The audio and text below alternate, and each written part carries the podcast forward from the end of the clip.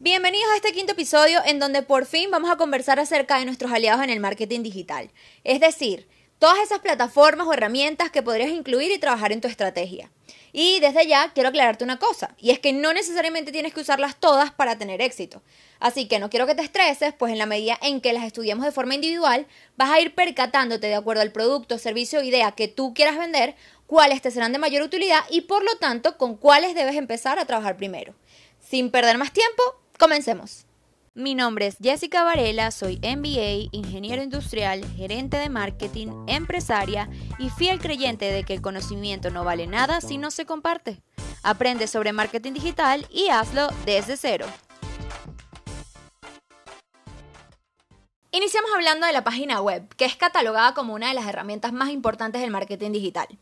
Una página web es básicamente información digital ubicada en un sitio específico de Internet. En el caso de mi empresa, nosotros la catalogamos como una tarjeta de presentación digital. Y es que a través de ella vas a tener la oportunidad de dar a conocer tu identidad corporativa o la identidad de tu marca y lo que le ofreces al cliente. Entonces, es importante que si decides llevar a cabo este proyecto, tengas presente que no debes tomártelo a la ligera. No es hacer una web por salir del paso y decir que tienes una. Porque es importante que esta página esté bien estructurada, que se haga pensando en la experiencia del usuario, es decir, que sea fácil de navegar y fácil de usar. Además, debes tener contenido valioso que genere confianza en quien la visita. Pero en otro capítulo, bueno, les estaré compartiendo detalladamente el paso a paso de la construcción de nuestra web en la empresa. Así que no te preocupes. Continuamos con el uso de las redes sociales.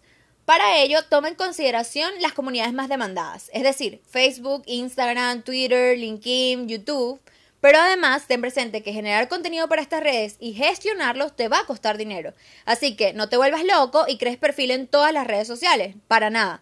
Más bien, elige aquellas que te permitan cumplir de manera más eficiente tus objetivos. Vamos a ver cada una de estas de manera individual, pero para que entiendas te quiero dar un ejemplo. Imagina que tienes un negocio de ropa y para vender es indispensable que muestres contenido visual de tal forma que el usuario se enamore de lo que ve y adquiera tu producto. Si estás comenzando en plataformas digitales, no te vas a ir por Twitter, que es una plataforma más informativa que visual. Tu primera opción debería ser Instagram, ya que es una red que te permite subir imágenes y videos que diseñados de una manera correcta y atractiva van a atraer a tu segmento objetivo. Como aliado número 3 tenemos la optimización en los motores de búsqueda, o también llamado SEO, por sus siglas en inglés que significan Search Engine Optimization, que son un conjunto de acciones que tienen como objetivo que cuando alguien busque tu producto, servicio o idea en Google u otro motor de búsqueda, pues tu sitio web se posicione en los primeros resultados de búsqueda. Es decir, para poder llevar a cabo el SEO tienes que haber decidido crear una web.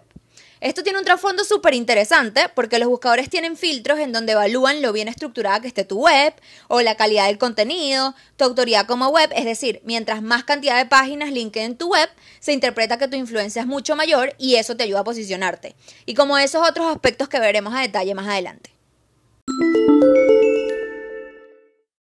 Como cuarta herramienta vamos a tener la publicidad paga online. Allí vas a encontrar cosas como el SEM, por sus siglas en inglés que significan Search Engine Marketing, o también el llamado marketing en buscadores, que consiste en campañas pagas que te van a ayudar a mejorar la visibilidad de tu web. Básicamente lo que pasa es que te cobran cada vez que un usuario hace clic en tu anuncio, a cambio de que aparezcas en las primeras posiciones de búsqueda.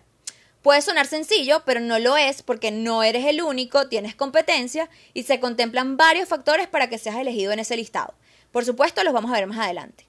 También existe la publicidad en redes, que se hace a través de herramientas como por ejemplo Facebook Ads o Instagram Ads, que te permiten promocionar tu servicio, producto o idea, pero de una manera súper precisa. Puedes elegir a cuántas personas quieres llegar, su ubicación, la edad, el sector de interés de esa persona. Es una locura la cantidad de data que manejan y el impacto que puede tener en audiencias que pueden convertirse factiblemente en tus clientes.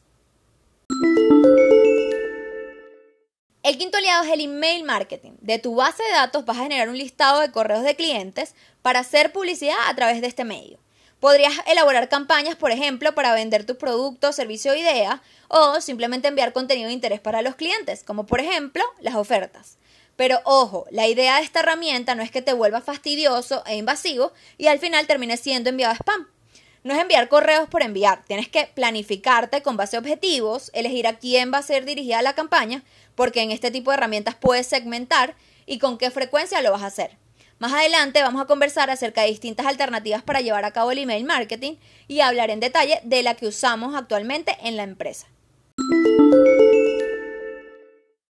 Ok, el último y sexto aliado es el blog. El blog es una herramienta web que se utiliza para expresar opiniones o para que compartas contenido de temas relacionados idealmente con lo que va a ser tu producto, tu servicio o marca.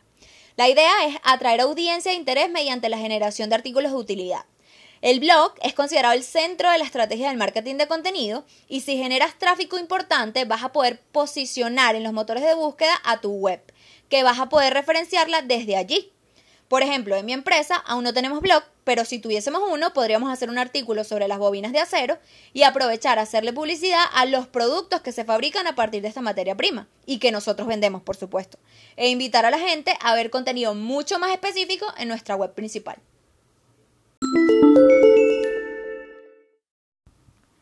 Como ves, son muchas las herramientas que te pueden ayudar en el plan de marketing digital. Hoy los tratamos superficialmente, pero cada uno de ellos tendrá un mínimo de un episodio para poder entrar en detalle y darte mucha más información al respecto. Ha sido todo por hoy. Espero hayas disfrutado del contenido de este episodio tanto como para sintonizarme nuevamente. Nos escuchamos la próxima semana. Si te gustó, compártelo, suscríbete y cualquier duda, escríbeme en mis redes sociales, arroba jessivarela92, arroba desde 0md o mi correo desde 0md arroba gmail.com. Un abrazo.